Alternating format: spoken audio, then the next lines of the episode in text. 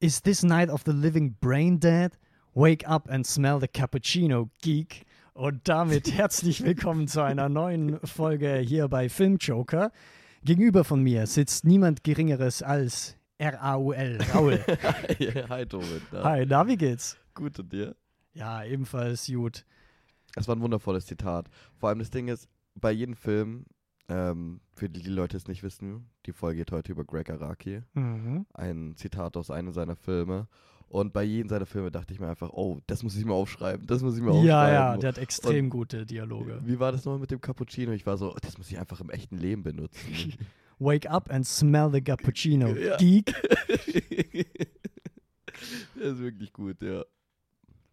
Ja. So, ihr habt schon gehört, was heute das Thema ist. Greg Araki. Ich glaube, ehrlich, ein unbekannterer Regisseur. Also ich muss sagen, ich kannte ihn vor der Folge überhaupt nicht. Also habe nicht mal von ihm Ah, gehört. das, das ist sehr cool eigentlich. Ich Ja, mag das, ne? wenn man so, wenn ich so, so eine Persönlichkeit, die halt auch so eine eigene Handschrift hat, jemanden zeigen kann. Auf jeden Fall. Also ihr merkt schon, Raul hat das Thema hier eingereicht. eingereicht, als ob es jetzt so bürokratisch Ja. ist, was so zwei Wochen oder so dauert. Aber es ist tatsächlich, ähm, also ich bin ja jetzt bei Filmjoker, boah, vielleicht fast ein Jahr, ein Dreivierteljahr. Mhm. Und es war tatsächlich, äh, ich weiß noch, als ich angefangen habe, war ich, ich will irgendwann mal eine Folge machen über ähm, Rom-Coms aus den 90ern und 2000. Habe ich jetzt schon gemacht mit Theresa. Eine über Wonka Ah. Wai. Ich habe jetzt schon über viele Wonka Wai-Filme mit Dennis geredet in den Filmroulette-Folgen. Und eine über Greg Araki. Und jetzt sitzen wir hier. Also. The Holy Trinity is complete. Aber es ist auch ein wilder Sprung so. Wonka Wai, Greg Araki und Rom-Coms aus den 90ern. Ja, divers auf jeden Fall. äh, bevor wir jetzt mit dem Thema komplett durchstarten, erstmal noch ein Recap. Ich habe nämlich noch einen Film letztens gesehen, einen Kinostart. ja, welchen Film hast du gesehen? Wolf and Dog. Und der bietet sich natürlich an, weil der ebenfalls sehr ein queeres Thema als zentraler Punkt hat. Das ist nämlich ein portugiesischer Film. Ähm, und der handelt von einer portugiesischen Insel, die generell sehr traditionsreich ist ne, und ein bisschen isoliert. Ja. Und da sind eben zwei Hauptfiguren, die Protagonistinnen, Anna und Louise, die eben beide jetzt auch so Teenies sind und ein bisschen Coming of Age haben, ein bisschen sich selbst suchen, ne? auch irgendwie äh, Sexualität Darf ich raten? suchen, auffinden und so. Ja. Darf ich raten, wer, ob Anna, warte, ist Anna, okay, Anna ist mehr, Anna und Luis hast du gesagt, gell? ja, Anna und Louise. Ja, okay, Luis, oh, Luis ist schon Wolf und Anna ist Dog, so. Ja, ja, man kann es tatsächlich so lesen mit dem Titel. Echt? Ja, ich glaube, also das Ding ist halt, Louise äh, zelebriert halt seine Queerness ganz offen und Mhm. Anna muss es halt erstmal entdecken im Prinzip. Aha. Aber die, also die haben jetzt nicht gemeinsam etwas, die sind gut miteinander befreundet, aber deren Character-Plots quasi sind sehr unabhängig voneinander. Ah. Ähm, und der Film an sich ist, glaube ich, von einer Regisseurin, ist ihr erster Langzeitspielfilm. Die hat nämlich früher Dokumentarfilme gemacht und das merkt man auch dem Film. Also er hat so eine sehr beobachtende Perspektive. Mhm. Und ich finde den eigentlich sehr schön gefilmt und auch sehr sinnlich. Also gerade auch im Moment habe ich den gefühlt. Ich muss aber sagen, auch schon als ich äh, dann aus dem Kino gegangen bin, ich hatte so das Gefühl, okay, weil der Film jetzt keinen wirklich krassen roten Faden oder sowas hat, an dem man sich orientieren könnte, dass der ein bisschen aus dem Gedächtnis sich quasi raussickert mit der Mhm. Zeit. Und Das, ist auch passiert. Ist auch passiert tatsächlich. Also, Aber nur, nur noch mal kurz fürs Verständnis. Es geht also um Anna und die sind äh, beide queer, aber die, es geht nicht um deren Romanze, sondern um deren zwei Nein, nein, verschiedene nein, Wege. Aber das finde ich eigentlich cool. Das ist irgendwie schon mal so ein neuer, keine Ahnung. ja, voll, dass du halt zwei verschiedene Character-Plots quasi Ja, hast klar. und zwei verschiedene Perspektiven da. aber sie sind beste Freundinnen, ja? Das habe ich, oder befreundet. Ja, genau, sie sind gut miteinander befreundet. Okay. Alles klar. also was sagst du, empfehlenswert oder nicht? Ah, also, wenn man Bock drauf hat, auf jeden Fall. Aber ich finde, man sollte jetzt nicht sowas ganz Großes oder sowas irgendwie erwarten. Mhm. Ähm, wenn man zum Beispiel nichts für zahlt, zum Beispiel ein Kinoabo oder sowas hat, dann kann man auf jeden Fall easy reingehen und hat Also eine du gute Zeit zahlst damit. fürs Kinoabo natürlich, oder? Ja, ich zahle fürs Kinoabo, aber halt, das ist natürlich diese Masche, diese Marketingmasche innerhalb Klar. des Abos. Man denkt sich, oh, ich zahle jetzt nicht explizit für diesen Film. Ne, dann geht man einfacher rein, finde ich. Ja, stimmt schon. Schaut man sich auch einfach mal was an, was einen eigentlich, keine Ahnung, also Wo man nicht 100% zum sonst aus Beispiel, Eigenantrieb ich weiß, Dennis wäre. wollte zum Beispiel in die Eiche gehen. Mhm. Ja, also hätte mich jetzt null interessiert, aber vielleicht wäre ich auch reingegangen mit dem Nonstop-Kino-Abo. Der ist auch nicht schlecht. Ja, ist er? Aber ja, den habe ich auch gesehen. Okay. und Sabi. Ich glaube, wir haben- würden ihn alle weiterempfehlen. Alright. Aber ich glaube, der läuft nicht mehr im Kino. okay. Ja, Mai. Jetzt, jetzt musst du ihn dir kaufen, Raul. Führt kein Weg dran vorbei. Ähm, aber ich finde ehrlich gesagt, Wolf and Dog ist schon ein gutes Stichwort, weil da merkt man irgendwie so, okay, wir haben einen queeren Film aus dem Jahr 2022, kommt der, glaube ich. Auch ein bisschen mainstreamiger, aber das war ja nicht immer so. wow. Wow. Kommt eine Der- Überleitung. Wir sprechen heute auch noch so ein bisschen im Zuge des Pride Months ein bisschen über ähm, eine Bewegung, könnte man sagen, die New Queer Cinema. Mhm. ist eine amerikanische Bewegung aus den 90er Jahren, also gerade so Anfang 90er, aber streckt sich so durch die 90er, ähm, die sich eben um queere Themen äh, ja thematisiert und vor allem auch von Indie-Regisseuren und Regisseurinnen stammt. Ja. Ja, und nur so, also uns ist schon bewusst, dass jetzt hier zwei ähm, heterosexuelle Männer sitzen und über queere Cinema reden. Aber ja, was, keine Ahnung. Ja, Wir haben ich finde, man kann dran. trotzdem dr- mit, Na, mit connecten, ne? Ja, natürlich. Total. Und ich meine, also was zum Beispiel bei der Movement auch generell, manche sagen auch, es war mehr ein Moment als wie ein Movement, weil es war tatsächlich nicht sehr lang. Ah, als aua. Bewegung an sich und jetzt auch nicht so äh, quasi systematisch irgendwie, dass wirklich jemand vorangegangen ist und Mhm. gesagt hat, okay, so und so machen wir das. Der Begriff selber kommt von einer Filmtheoretikerin, Filmtheoretikerin und die Mhm. heißt B. Ruby Rich. No. Was, ein Wie richtig Ruby cooler, Rich. B. Ruby Rich, was Ah. ein richtig cooler Name ist, finde ich ehrlich gesagt. Also theoretisch heißt die Ruby Rich. Genau, Be Ruby Rich. B. Ruby Rich. Ähm, und ich meine, wir werden jetzt auch noch, also wir, unser Fokus liegt heute auf Greg Araki. Ja. Und wir werden jetzt auch, eh auch noch aufdröseln, was seine Filme ausmacht. Und da ist ganz viel einhergehend mit eben der New Queer Cinema. Ja. Man kann aber sagen, dass das halt, was die Bewegung auch mitunter ausmacht, ist, dass sie sich komplett vom Mainstream irgendwie ablehnt. Und sagt, ey, wir wollen jetzt keinen Mainstream oder sonst irgendwas machen. Sprich, es sind meistens Amateurfilme, die nicht großes Budget haben oder Mhm. sowas, die vor allem auch irgendwie eine Ästhetik haben, die nicht zu hundertprozentig unseren Konventionen entspricht, würde ich sagen, manchmal auch diffus sind. Aber das soll eben alles so, Ja. damit sie quasi die Minderheit selbst repräsentiert. es ist, ist auf jeden Fall eine sehr, ähm, wie sagt man, rebellious Ja, auf jeden Bewegung und äh, das spürt man auch jetzt über äh, in den Filmen von äh, dem Filmemacher, den wir uns heute rausgesucht haben. Er ist auf jeden Fall ähm, sehr Punkrock. Mhm. Sehr Punkrock. Und ich meine, es passt ja irgendwie auch mit den 90ern, dass da eine neue Bewegung rauskommt, weil da war ja die AIDS-Krise ganz, ganz Ja. stark ne, für die Queer Community, äh, aber auch generell eigentlich auch weltpolitisches Thema. Mhm. Ähm, aber das ist jetzt in den fünf folgenden Filmen eigentlich gefühlt immer Thema. Ja, oder? genau. Stimmt schon. Dementsprechend können wir diese Einleitung schon mal nutzen. Und wo es auch um AIDS geht, unter anderem ist äh, der erste Film von Greg Araki, der heißt nämlich The Living Dead. Äh, End. Living End. Oh, Jetzt bin ich schon ein bisschen Ups. verwirrt. Oh. Freudscher Versprecher. Brain Dead. Äh, und der Film kommt von 1992. genau. Sein erster Spielfilm. Und ähm, Darf ich die Inhaltsangabe ja, machen? bitte. Weil ich will sie dann abwechselnd. Was? Und bei den kommenden Filmen gebe ich die Liebe ab. Ähm, Oh, okay. The Living End, aber jetzt bleiben wir erstmal bei The Living End. Ähm, der handelt im Prinzip von John. Der ist ein schwuler Filmkritiker, also auch jung, generell alle Charaktere in Greg Arakis Filme sind jung Teenager oder so um die 20. Und der ist eben Filmkritiker, beziehungsweise möchte er sich emanzipieren als Filmkritiker. Ich weiß jetzt nicht, ob er wirklich angenommen wird oder wirklich was damit verdient. Ähm, und der wird eben HIV-positiv getestet. Und kommt da in eine ziemliche Downphase, logischerweise, ne? weil man äh, erstmal die Anmerkung kriegt, ja, du wirst bald sterben übrigens. Ähm, der trifft dann aber, der trifft dann äh, auf Luke. Und Luke, ich glaube, der steigt einfach bei ihm im Auto rein. Also Luke ist so ein, ja, sehr rebellischer, auch ein bisschen kriminellen Hooker eigentlich, der, ähm, ja, sehr aggressiv ist, Mhm. könnte man sagen. Ähm, und da ist, glaube ich, ein bisschen eine Überkarikatur, aber etwa ein Gefühl, das man irgendwie nachvollziehen kann. Der hat nämlich sehr viele homophobe Leute getötet. Gefühlt macht er nichts anderes in dem Film, als wie Leute umzubringen. ja. So, also ist natürlich ein Krimineller. Ähm, und der ist ebenfalls, glaube ich, HIV-positiv getestet. Und dementsprechend entwickelt sich auch aus dieser zufälligen Begegnung dann eine Freundschaft, die auch äh, in eine Romantik quasi sich weiterentwickelt, Mhm. äh, weil sich eben zwei gut verstehen und daraus wird ein Roadtrip.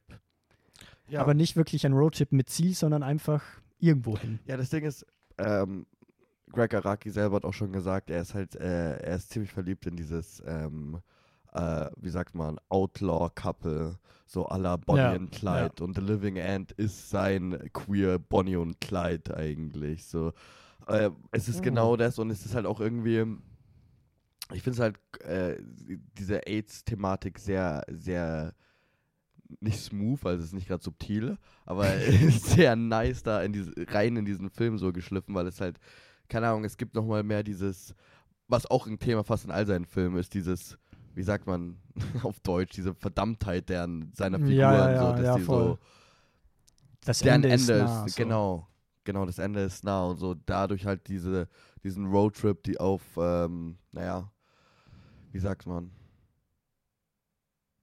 Ge auf, ich weiß nicht, wie heißt das, gesetzlos. Gesetzlos, ah. Ja, ich finde es auch gut. Äh, quasi in den Credits startet immer der Film mit irgendwie a Movie by Gre Greg Araki, der Ja. nochmal so ein bisschen eine Spezifikation hat. Hier ist es an irresponsible Movie Ja. by Greg Araki, wo man sagen kann, das trifft auf jeden Fall zu bei deinem Film.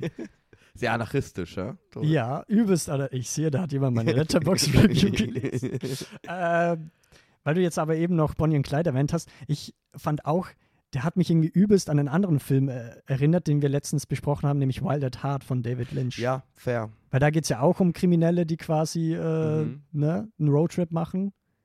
Aber ich finde also, also im Gegensatz zu Wild at Heart, so wo der Kriminelle dann wahrscheinlich eher Nicolas Cage ist, so. Mhm.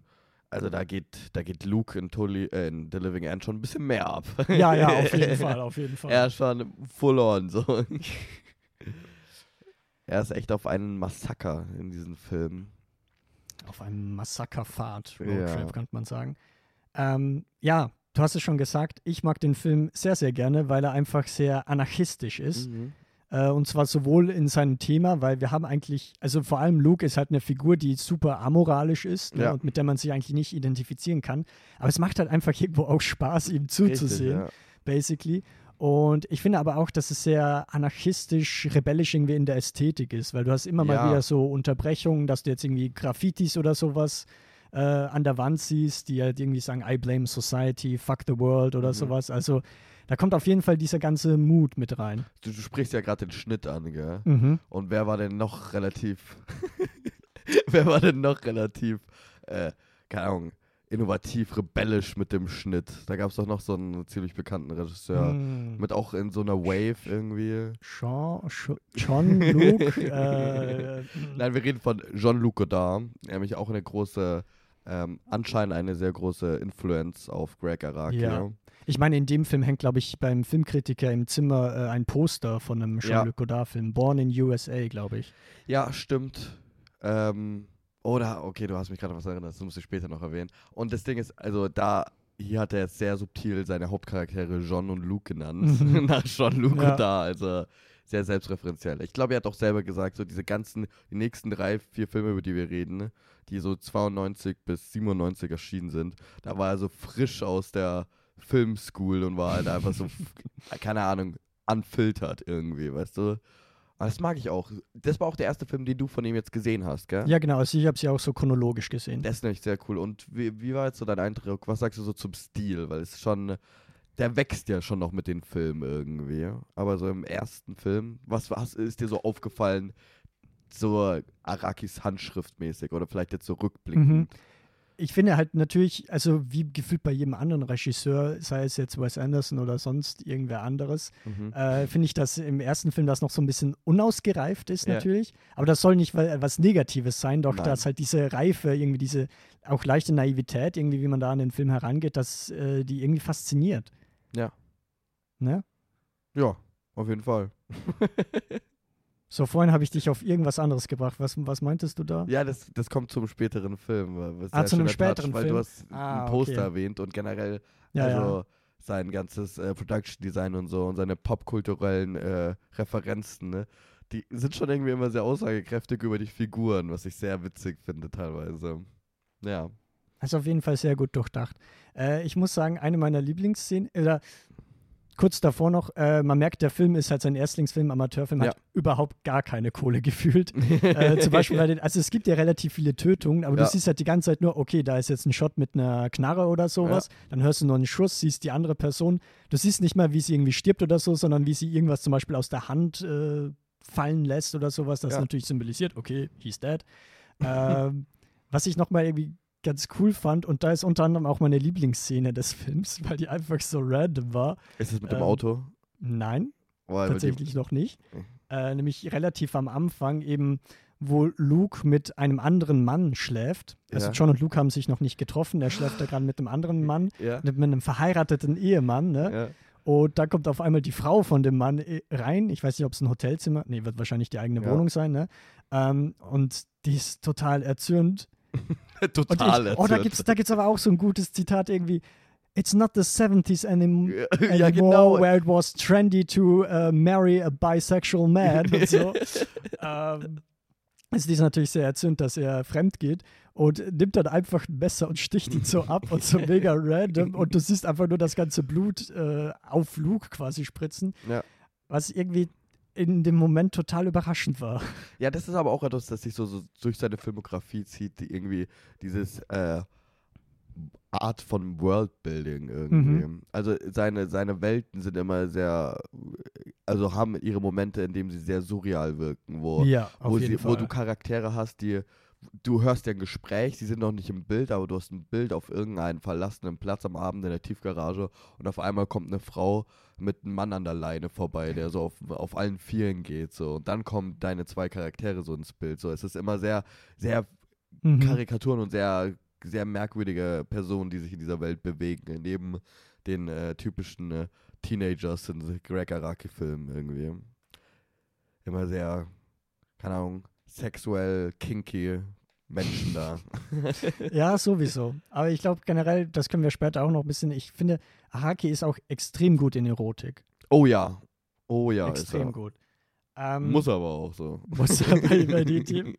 Ähm, ja, Wie er Ich mir gefallen den- hat, fragst du mich? The Living End. Ja, wie hat er dir gefallen eigentlich? Ähm, ich mochte ihn, aber es ist tatsächlich ähm, für mich der Schwächste aus Mhm. dieser Folge. Ähm, ich weiß nicht, ich finde dieses ganze Bonnie und Clyde-Vibe funktioniert sehr gut, aber ich, konnte irgendwie nicht so sehr, ähm, ich konnte nicht so viel mit Lukes Charakter irgendwie anfangen. Mhm. Und mir hat auch das Ende sehr schwer gefallen, auf jeden Fall. Mir ist das Ende sehr schwer gefallen. Ja, also ich glaube, ich weiß nicht, ob das schon rausgekommen ist. Äh, die Beziehung zwischen den beiden ist natürlich irgendwie schon sehr toxisch. Ja. So kann man auf jeden Fall sagen. Ja. Naja, es ist halt, es wirkt halt auch die ganze Zeit wie so, als ob äh, äh, diese Faszination mit Lukes, ähm, keine Ahnung, anarchistischen Bild oder dieser Freiheit, die er so verkörpert, weil er dem Tode geweiht ist, die zieht halt irgendwie diesen Charakter von John in diesen Wirbelsturm rein, so Mhm. fühlt sich das an. Aber auch irgendwie fühlt sich das sehr lieblich auch an. Ich weiß nicht, es ist immer so eine Mischung. Voll, ich Weil finde, es ist eine Ende. starke Ambivalenz. Genau, weil zu, vor allem zum Ende hin wird es dann auch immer mehr so wirklich Bonnie und Clyde oder Thelma und Louise so richtig, weißt du, da ist Liebe dahinter, so da ist Liebe Mhm. dazwischen. Das ist nicht einfach nur, oh, ich, ich, ich äh, gib einen Kack. oh, oh, oh, jetzt habe ich Kack gesagt. Oh nein. Weißt du, so Ja, weißt du, äh, wann scheiß du- auf das System, sondern, oh, und du scheißt auch auf das System, sondern da ist halt wirklich so romantische mhm. Aura zwischen denen. ja. Wie gesagt, ich würde ihn jetzt mal in Letterbox Bewertung 3 von 5 Sternen geben. Ah, sehr gut, machen wir das wieder mit den Sternen. Ich bin bei dreieinhalb. Insgesamt, glaube ich. Ja, ja. ähnlich wie Wilde Tat. Ich glaube, dem habe ich auch dreieinhalb Sterne gegeben. Oh. Naja. Willst du noch irgendwas zu Uh. Living End sagen? Hast du dir noch, hast du noch was Ähm, aufgeschrieben? Nope. Hast du noch irgendein Trivia oder so dir rausgesucht? Trivia ist doch immer gut, oder nicht? Ich habe überhaupt kein Trivia, weil ich finde, das äh, ist gerade totally fucked up. Und damit haben wir die Überleitung zum nächsten Film. Äh, der heißt nämlich Totally Fucked Up, beziehungsweise Totally F drei Sternchen add up, je Mhm. nachdem, wie man es halt aussprechen will. Sei jetzt einem selbst überlassen, von 1993. Und Raul. Wovon handelt eigentlich der Film, ja?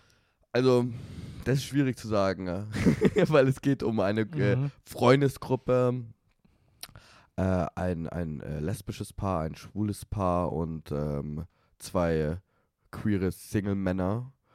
Und es ist irgendwie, ich glaube, Greg Araki selber hat das als John Huge-Film nur in queer bezeichnet, was sehr gut passt, weil John Hu- Huge ist so Breakfast Club. Und Ja, es ist Breakfast Club in queer irgendwie. Ja, actually schon. so, es, es geht halt um diese Gruppe von Teenagern, die äh, aus ihrem Elternhaus rausgeworfen sind und sich jetzt halt rumschlagen äh, gegen Homophobie und ähm, weiß ich nicht, Drogen, Sex und so weiter. Alles typische. Und es ist auch der erste Teil der inoffiziellen ähm, Teenage Apocalypse Teen Trilogie. Apocalypse Trilogy. ja, Also ist so ähnlich wie zum Beispiel die Cornetto-Trilogie von Edgar Wright oder Ja. ich glaube auch die Dollar-Trilogie von Leone. Ja. Also es ist eine Trilogie, die jetzt nicht miteinander zusammenhängt, ne? dass jetzt eine Geschichte oder so, eine Geschichte erzählt wird, aber halt es gibt gewisse Ähnlichkeiten, halt Mhm. generell das ganze Flair. ja. Wobei ich würde sagen, der ist auch schon bei The Living End dabei, der ist irgendwie typisch für Araki, in jedem seiner Filme irgendwie präsent. Ähm, aber ich glaube ja, der Hauptdarsteller James Duval Genau. zieht sich durch alle drei Filme. Richtig. Ist eigentlich immer eine der, der leitenden ähm, Personen.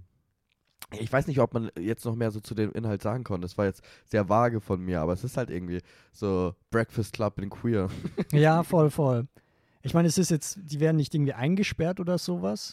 Wie jetzt bei Breakfast Club ist das naja, ja, doch, dass in sie dieser, in dieser blöden, verkackten Welt, quasi. weißt du. Ja, ich hätte gesagt, sie werden Anklagen. ausgesetzt quasi und Genau. äh, dahingehend eingesperrt, dass sich niemand mehr um sie kümmert. Das, das trifft eigentlich Wenn das gut. metaphorisch Sinn macht. Ja, doch, wieso nicht? Wieso nicht, oder? Ich will nur sagen, der wird mit den Credits eingeleitet mit Another Homo Movie bei Greg Araki. Ja, das ist Schon wichtig, dass du das auch erwähnst. Für die Ja, finde ich auch. ja, er ist halt schon auch sehr selbstreferenziell irgendwie in seinen Filmen. Mit genau sowas auch. Mhm. Ich finde jetzt bei dem Film, was da irgendwie am meisten rauskommt, weil ich finde, es Ja. gibt einen ähnlichen Film, über den wir gleich noch sprechen werden, der auch so ein bisschen in die Richtung geht. Aber was bei dem jetzt ganz besonders ist, ich glaube, eine der Figuren äh, dokumentiert irgendwie Mhm. quasi die Freundesdynamik mit so einem VHS-Recorder, also mit einer Videokamera. Ja. Ähm, das ist kein VHS-Recorder, egal. Es ist halt so ein Videorecorder. ja, genau. Man muss dazu sagen, wir sind alle vor den 90er geboren, wir Ja. beide. Aber, äh, und ich finde, dadurch kommt übelst krass irgendwie so eine MTV-Ästhetik, gerade bei dem Film mit rein. ja, fair. Und Aber genau der komplette 90s-Flair, den man irgendwie so kennt, beziehungsweise sich vorstellt. Also irgendwie, aus meiner jetzigen Pers- Perspektive war der Film irgendwo nostalgisch, Oh. quasi. Ähm, auch wenn er natürlich in der damaligen Zeit jetzt nicht nostalgisch war, im Sinn, dass er immer auf die Vergangenheit irgendwie referenziert. Ja. Aber halt, weil er halt so ein typisches 90s-Produkt ist einfach. ja, schon irgendwo. Ich bin auch ein sehr großer Fan von genau diesen äh, filmischen Stilmittel gewesen, weil es halt Mhm. immer wieder so Interviews einblendet, wo einer der ähm, Figuren aus dieser Freundesgruppe, Steven heißt er, glaube ich, Steven äh, macht dieses Video für irgendeine Essay oder Abgabe, ich weiß nicht mehr ganz genau warum. Und dafür interviewt er auch ähm, seine Freunde. Und es geht halt und fragt über so Themen wie Sex und so weiter und, und AIDS und über Mhm. Und ich fand, das waren immer fast die besten Stellen im Film für mich, weil das irgendwie so, ich weiß nicht, ich habe mich so richtig auf einmal, keine Ahnung, nicht gebildet gefühlt, aber so als ob ich gerade sowas gelernt bekomme irgendwie, auch generell so. Ja, es ist so ein Zeitdokument, könnte Ja, sagen. genau. Ne? So ein Zeitdokument vor allem. Ich finde es halt auch einfach irgendwie nice in dieser Freundesgruppe, dass man so offen über, über Sex redet irgendwie. Ich finde, das ist etwas, was so heutzutage komplett fehlt irgendwie. Mhm. Weißt du, das ist immer noch so irgendwo ein. Und da sind wir in Europa, ich als Europäer, also wir als Europäer sagen das. Ich meine, wenn man woanders hinschaut, ist man jetzt natürlich nochmal viel Brüder, aber irgendwie. Da geht schon noch mehr, würde ich sagen. da geht schon noch mehr so. Ich- Nehmen wir ich- uns ein Beispiel an ja, Araki. genau. Nehmen wir zum Beispiel an der Rocky, Alter. Er zieht wirklich durch und oh, also ganz ehrlich, auch sein so ästhetische Vibe, wie die alle, was die alle anhaben und so. Ich will mich auch so anziehen. Es ist so Ja, geil. ja, ja. Es ist so nice, diese Doc Martens und keine Ahnung, so Shorts und Unterhemden. Das ist immer Hammer-Outfits. Hammer-Outfits. Ja, ich finde, also das ist auch noch so der zweite Film, der noch billig ist. Das wird sich noch Mhm. später noch ändern. Aber das auch auf The Living End bezogen. Auch äh, wenn es billig ist im Sinne von, dass man sich jetzt nicht die teuerste Technik oder sonst was leisten kann, finde ich, dass einfach von der Kameraarbeit irgendwie immer was Innovatives oder eine coole Komposition oder sowas äh, ansteht. Wenn du verstehst, was ich meine. Also wie es gefilmt ist, welche Ja. Position man wählt, welche Einstellungen. Ne? Das finde ich irgendwie auch immer besonders bemerkenswert bei den Araki-Filmen. Schon. Hier bei dem Film ist es halt noch so, ich muss mich jetzt noch doch ein bisschen korrigieren, weil es ist schon vom, vom Inhalt ein John Hughes Film, jetzt zum vierten Mal. Aber von der Art, wie es her, ist es ja schon sehr avantgarde. Ja, ja. Also der, der Ja. Schnitt und dieses Ding, es ist ein, ich glaube auch am Anfang sagt er ein Another Homo, Homo Movie bei Greg Araki in 15 random fragments oder so. stimmt, stimmt. Und es sind ja auch immer so, ah, da, da merkt man halt auch, ich liebe dieses Edge von Araki, weißt du? Weil er, er, er leitet halt diese Kapitel ein mit so einem, äh, keine Ahnung, mit so einem, wie sagt man, harschen Cut, halt so ein Ja, Hardcut. Hardcut und dann so Schwarzbild und dann ist da eigentlich so eine 1 oder 1 Mhm. als Zahl. Und dann beim fünften ist es halt 5, aber anstatt dem F ist es eine 5 und es ist so, yes! genau das. Und halt auch generell zwischen in diesen Fragmenten, in diesen Kapiteln, wie auch immer man sie nennen will, ähm, werden auch immer wieder so zwischengeschnitten, einfach so random Sätze irgendwie, die, äh, Ja, ja, die teilweise auch mich richtig abgelenkt haben von dem, was gerade gesagt werden im Film und ich so auch immer gestoppt habe, um damit ich so beides mitzubekommen. Weil es gibt eine Szene, da schauen die einen Film und in diesem Film erzählt eine Frau, wie sie mit einem Hund ähm, äh, Geschlechtsverkehr hat und währenddessen ist so irgendwelche Deepen und so Erklärungen für so, ähm, keine Ahnung, Terms in der Queer Ja, Community voll. und so. Und es war so, ich musste so, okay, ich will wissen, was das bedeutet, so, was ist hier Kurz los? Pause. Genau, und dann redet die weiter über ihren Geschlechtsverkehr mit dem Hund und ich war so, was ist hier los, Alter? Aber ja, ich mochte, ich mochte diesen Stil schon sehr. Vor allem, weil ich finde, Araki hat sehr drauf, ähm, eine Geschichte irgendwie äh, co coherent oder wie auch immer so zu Mhm. erzählen, obwohl sie ähm, so mitten ins Geschehen reinschneidet, weißt du? Und auch Mhm. so zwischenrum herumschneidet.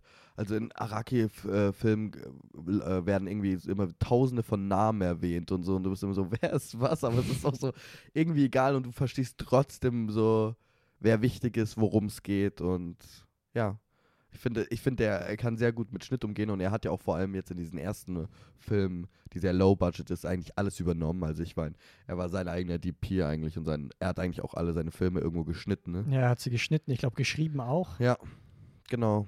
Ich glaube, Also- in dem frühen hat er noch Kamera geführt. Genau, meine ich ja. End, oder? Ich glaube, genau ab dem nächsten Film hat er nämlich keine Kamera mehr geführt, weil da hat er ein bisschen Budget bekommen. Das wäre so eine gute Überleitung. Aber wir müssen noch die Sternebewertung durch. Ah ja. ah, ah. Wir sind schon mit Ähm, einem Fuß so beim nächsten ja, Film. ich aber, weiß. ah, oh, kurz noch Entschuldigung, zurück. zurück diesen, Entschuldigung für den Tease jetzt, Sorry. Leute. Ähm, Wo oh, bist du denn? Ich mochte den Film sehr gern. Ich bin bei vier Sternen. Ich finde vor allem genau diese, diese Interviewpassagen, diese, diese Schnittform, diese Einblendungen von, ähm, keine Ahnung, wie er das in das Drehbuch reingeschrieben hat, ob er dann einfach irgendwie so, so diesen random Satz reingeschrieben hat und dann einblenden lassen oder so.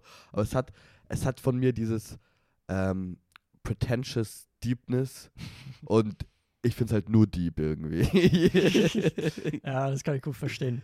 Ähm, ich muss sagen, dass er bei mir, glaube ich, der schlechteste Araki-Film in Anführungszeichen ist, Mhm. den wir zumindest jetzt bei den fünf Filmen gesehen haben. Was aber bedeutet, dass er immer noch bei dreieinhalb Sternen ist. So. Ja.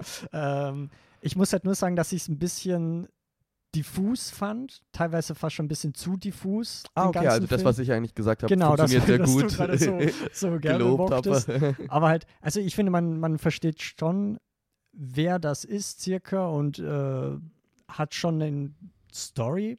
ja. Aber ich muss halt auch zugeben, dass ich erst am Ende gemerkt habe, dass es sechs Teenager sind. Bitte? Ich dachte die ganze Zeit, es wären fünf Teenager.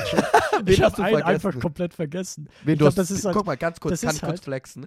Du Oh, jetzt die, zählt das hier auf. äh, guck mal, ich habe ich hab gerade nichts in meiner Hand. Tobit kann beweisen, ich habe gerade nichts, ich habe gerade nicht nachgeschaut. Aber es ist Steven und Derek sind ein Paar. Ja. Und jetzt hört schon bei mir auf. Jetzt habe ich viel mehr erwartet. Warte, hast du noch einen Tommy? Tommy, ja. Wie heißt denn James Duval in diesem Film? Ah, Andy. Andy. Ja, weil Andy hat immer so eine gute Laune. Und die zwei, die, die zwei, oh, Dann gibt es noch ein lesbisches Pärchen. genau, die heißen Michelle Tracy, irgendwie. Michelle, ja. und Michelle? Michelle stimmt. Oh mein Gott. Und, äh, Patricia. Trisha. Oh, ich hab Tracy. Trisha. Alter. Alter, ich bin gerade echt ein bisschen überrascht. schlecht, ehrlich gesagt. ich bin ehrlich gesagt ein bisschen überrascht. Ja, okay. Das Ding ist halt, ich habe auch Namenprobleme, ich merke mir Namen nicht. hast, du Tommy vergessen, ne? Hä? Hast du Tommy vergessen, ne? Nee, nicht Tommy, aber ich glaube, die Person, die, ich weiß nicht, ob es Tommy ist, das ist halt das Ding, die Person, die äh, die Kamera Zeit geführt hat, die wahrscheinlich den Film ah, gemacht Steven, hat. Ja. Steven. Ja, ja. dann habe ich die immer vergessen. Wait a minute, irgendjemand muss ja filmen. Okay, ja. Okay, verstehe. Ja, ich muss sagen, ich glaube, mein Kritikpunkt ist bei mir eher das Ende. Ich finde das Ende so ein bisschen, hat mich sehr kalt gelassen, ne, weißt du? ja, Dafür, dass es schon irgendwo dramatisch ist. Ich fand es halt so ein bisschen. es ist ein bisschen abrupt, finde ich. Genau, Auch. es ist ein bisschen abrupt so und es baut sich auch irgendwie so halb auf, weil ich bin dann so am Ende so, warte mal, war er die Hauptfigur? weil es gibt ja nicht wirklich eine Hauptfigur. So. Und wenn, Ja, dann ist ja, es für ja. mich Steven eigentlich, den du vergessen hast. Echt, okay, ja. Ich hätte schon James Duval als Hauptfigur noch gesehen. ja, ich weiß nicht, ich finde, der wird Mhm. für mich erst so. Ja, guck, da, da, da ist halt diese diffuse Storyline. Ja, ja, voll. so. Also, es steht offen, wie man jetzt quasi als Hauptfigur irgendwie Genau. sieht. Er führt dich auch nicht gerade bei der Hand. Aber schaut euch ihn an. Er macht wirklich, macht wirklich Laune und er erklärt bestimmt auch einige äh, un, ähm, unknown, wie sagt man, so unbildende Menschen wie mich auf. So, Ah, okay, ja. Ja, ja. Die keine Ahnung haben, was zum Beispiel Burn heißt. Für Leute, es heißt, um auf ein provokatives Bild zu masturbieren, glaube ich. Ja, ja, irgendwie sowas. Ja, ja. Naja, also das ist für dich dein Schwächster. Ja. Gut, dann haben wir unsere Schwächsten ja schon aus, den, aus der es Folge kann raus. nur besser Ja, werden, gell? Leute. Es kann nur besser werden. Ja, Von daher würde ich sagen, wir ziehen jetzt auch unseren zweiten Fuß zum nächsten Film. ähm, der ist nämlich The Doom Generation. Mhm. Der zweite Film der Teen äh, Apocalypse Trilogy aus dem Jahr 1995. Also die sind immer in einem sehr schönen Zwei-Jahres-Abstand erscheinen Ja. die. Das liebe ich immer. ähm, und ich finde, das ist der surrealistische und groteske von groteske, nee, Ja. bizarrste, sagen wir bizarrste. Obwohl. Also es gibt noch einen anderen, den ich auch ähnlich finde, Ja. aber ich finde, dass der schon mir irgendwie am meisten so Lynch-Vibes, sage ich jetzt einfach mal, weil das Ich finde es der gut, erste Surrealist ist, der mir einfällt. wir haben ja schon über Einflüsse auf Greg Araki gesprochen, Ja. unter anderem Godard. Und ich wollte auch Lynch erwähnen, aber ich dachte mir, wir heben uns das auf für Doom Generation.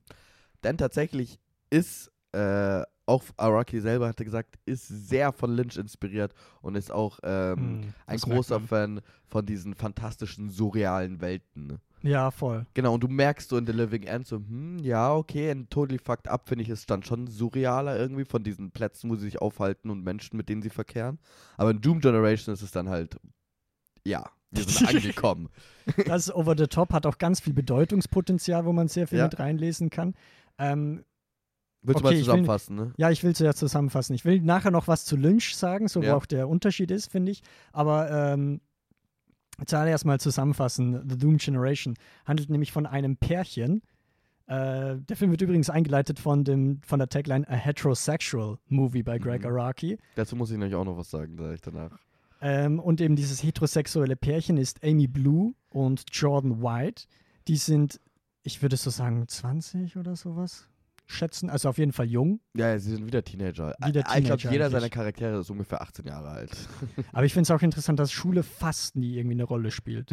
Obwohl sie immer Teenager sind. ja, aber who gives a fuck, wir sind Punk, Alter. Was für Äh. Schule? Rebellion!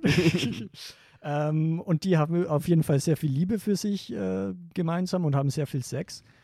Dann, ich finde auch ganz ähnlich wie bei eben bei The Living End, kommt dann noch eine fremde Person dazu, der heißt Xavier Red, Ja. der ebenfalls so ein eher rücksichtsloser und kriminellerer Typ ist, Ja. der sich halt auch schlägert mit äh, homophoben Leuten unter anderem, die ihn halt immer irgendwie angehen. Und der steigt nämlich auch in das Auto der beiden, wo sie eigentlich gerade eben Sex haben wollten, steigt er ein. Oh mein Gott, in The Living. End gibt es ja diese eine Szene sogar. Ja, ja, das ist basically genau die gleiche Sinn, nur dass nochmal eine Stimmt. Figur dabei ist. So. Stimmt.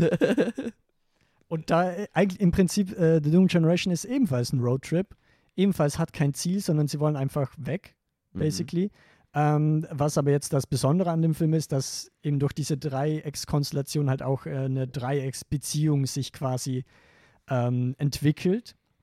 Vor allem Amy und Xavier, das sind eigentlich zwei Figuren, die sich, die, die sich eigentlich hassen, die sich Mhm. aggressiv gegenüber ja, stehen, ähm, die aber dann eben auch ein kleines, eine kleine Romanze Ja, könnte man sagen. quasi äh, entwickeln. Und ja, obwohl jetzt der Film Heterosexual Movie heißt, oder zumindest betitelt wird von Greg Araki himself, finde ich, dass der sehr viele homoerotische Ja, Szenen eigentlich auch mit ich, dabei hat. Soll ich da kurz dazu was erzählen, bevor Yes, du den bitte. Lynch äh, machst? Bitte. Ähm, weil das Ding ist, ich habe nicht gehört, ich habe mir was angehört von Greg Araki und er hat nämlich gesagt, dass ähm, The Doom Generation ist der erste richtige Film von ihm mit Budget von, ich glaube, 750.000. Äh, ich- Immer, 800.000 Dollar. genau, es ist immer noch nicht viel, aber das ist Ja, halt ja. mal ein Budget so, wo er jemanden für DP, Casting Director und so weiter, solche Leute angestellt hatte. Weil ähm, The Living End hat, war damals sehr polarisierend. Mhm. Und ein Pro Produzentenfreund hat zu ihm gesagt, so, ähm, deine Filme, deine queeren Filme sind zu Punkrock für die Gay-Community. so, Mhm. und das, das ist halt, es gab schon äh, eine, eine Anhänger des Living Ends, aber halt auch genauso die extreme, äh, wie sagt man, Hasser. Nee, ich weiß nicht, wie ich sagen soll. Hater. Die Hater aber die halt nichts damit anfangen konnten. Genau. So, ne? Und dann hat der Produzent zu ihm gesagt, pass auf, wenn du mal einen heterosexuellen Film machst, dann gebe ich dir Geld. Und dann hat er deswegen halt auch so Ah. extra so, oh, a heterosexual movie bei Greg Araki. Und er hat aber auch selber gesagt, das ist natürlich Schwachsinn, weil das ist so klar queer, dieser Ja, ja, Film. voll. und voll. so viele Homoerotik da einfach direkt ins Gesicht so. Also das ist ja gar kein Geheimnis. So. Ja, voll. Also auch bei den heterosexuellen Szenen, äh, Sexszenen, die man hat, Ja. äh, finde ich, dass da auch noch mit so Geschlechtern irgendwie sehr krass gespielt wird. Ja. Also die Amy Blue nimmt eigentlich sehr, auch. genau mit den Machtverhältnissen, Amy Blue nimmt sehr oft eine Machtposition Genau. quasi ein. ja, sie ist eigentlich so die, die, wie sagt man, Anführerin so. Ja, ja, die, die die Hosen hier Ja, anhat. genau, das wollte ich nicht sagen, aber ja. ja, also das finde ich halt irgendwie schon nice, dass er das gemacht hat. Aber es ist halt auch tatsächlich, glaube ich, der erste, ähm, kurze Spoilerwarnung, also nicht wirklich, aber es ist der erste Greg Araki-Film, wo es halt tatsächlich keine wirklich äh, intensive Homoerotik gibt. Sie wird nur sehr deutlich angedeutet. Ja, ja, ja, so, voll, es ist voll. jetzt nicht bisschen sad. Also X Ja. und Nuttlicker hätten schon Aber ich meine, der masturbiert irgendwie, ja, Xavier masturbiert, glaube ich, vor dem Paar irgendwie, das schläft und ich, ja, weiß nicht. Also ich finde, das ist sehr offensichtlich. Es ist halt sehr bi, Ja, ja, genau. bisexuell, ne? Ja, extrem. Ähm, aber weil du jetzt eben auch schon das hohe Budget angemerkt hast, ich finde, das merkt man bei dem Film übelst, weil ich liebe den visuell. Ich Alter, finde, da oder? merkt man, da hat man sich richtig gegönnt. Es war Ja, halt so. ja. Also sowohl was die Kamera angeht, was die ganzen Farb, Beleuchtung, äh, ja. Beleuchtungen geht, aber auch zum Beispiel die Kulisse. Es gibt ja da irgendwie so ein schwarz-weißes Schachbrettmuster, ne, das ein ich Hotelzimmer sein soll. Habe ich auch eine das Geschichte großartig. dazu. Uh, bitte. ja, aber er war halt irgendwie so, die haben, er hat mit seinen, es war das erste Mal, wie gesagt, dass er so Leute um sich herum hatte und das nicht Mhm. so selber. Seine ersten zwei Filme waren eigentlich nur Location-Shootings oder in irgendwelchen Apartment von anderen, Ja. von Freunden. Und ähm, die haben halt schon diese zwei, es ist ja ein Roadtrip und die verbringen auch, ähm, da gibt es halt immer bestimmte Räume oder Orte, wo sie ihre Nacht verbringen. Und die hatten schon diesen Raum entwickelt, diesen roten ne, ersten Mhm. Raum und haben drüber nachgedacht, was der zweite ist und irgendwie seine, keine Ahnung, sein DP oder Production Designer hatte einfach so eine Postkarte mit so einem Schachfeld drauf und Greg Araki war so, machen wir das.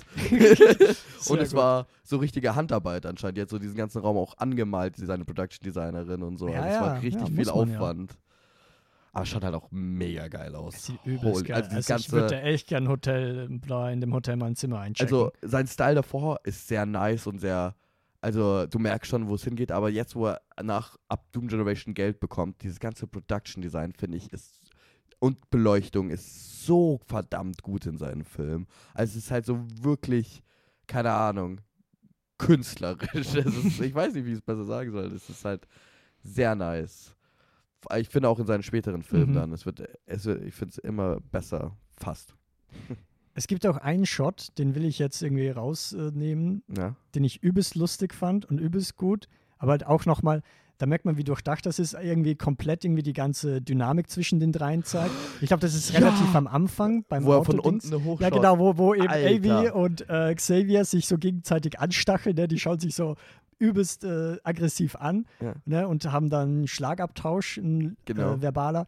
Und dann kommt auf einmal dieser James Duval so von unten ins Bild rein und schaut nur so hoch Ja. und blickt dann vom einen zum anderen, wie so das Wie so- kleine Kind. Ja, wie so ein das- kleiner Hund, so ein Ja, Puppy genau. irgendwie. Es ist so völlig unpassend. Aber ich frage mich auch generell immer bei Es- James Duval, weil ich immer so für einen kurzen Moment, kann der Schauspielern? Und dann so, ja, er kann. So. Ja, ja, es ja, funktioniert voll. verdammt gut. Und auch, er spielt schon andere Charaktere, weil er ist einer der, ähm, der Personen, die in jeder dieser Trilogien vertreten Ja. ist. James Duval ist eigentlich immer eine der Hauptfiguren. In, äh, wie gesagt, in Totally Fucked, Fucked Up, up. der Doom Da ist aber so Generation. ein edgy, finde ich.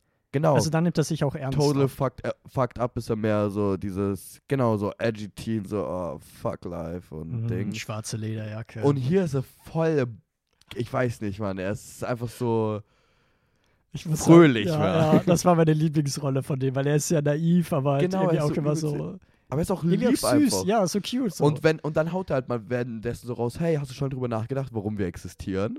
Nö? Okay. so, so, keine Ahnung. Ich weiß nicht, er spielt, er spielt es echt verdammt nice, finde ich. Also er passt, ich, also es macht echt, diese Dynamik funktioniert so gut, vor allem wegen Mhm. ihm und welche Rolle er zwischen diesen zwei einnimmt irgendwie. Voll, das merkt man auch, wenn sie zu dritt irgendwie im Bett aufwachen. Ja, ja. Wie sie quasi die anderen komplett anders, also die zwei komplett anders irgendwie äh, mit umgeht, fand ich Genau. super. Ja. Ähm, wir haben ja auch schon gesagt, dass der jetzt übel surreal ist. Ich Mhm. will nur, damit man sich ein bisschen Bild davon machen kann, so ein paar Beispiele bringen. Zum Beispiel gibt es einfach enthauptete Köpfe, die auf einmal anfangen zu reden. Echt? Ja, Ach der, so. der ganz am Anfang der erste. Oder nicht reden, aber er Ach ja, bringt schon so natürlich. Laute aus sich und dann irgendwie eine Flüssigkeit oder sowas, Brei, Ja. das aus dem Mund rauskommt. Der Charakter hieß auch einfach Cocksucker. So. Oh Gott. Und zum Beispiel jedes Mal, wenn sie was kaufen wollen, ist schon öfters im Film, kostet alles $6.66, ne? Ja. wo du halt dann eben diese, diese Teufelszahl mit drin hast. Genau, Ne? ich finde das auch so nice, weil vor allem die ersten zwei Einkäufe übernimmt eigentlich Amy Blue, so die leitende Figur dieses Films, gespielt von Rose McGowan, by the way. Wir haben noch gar nicht den Cast erwähnt.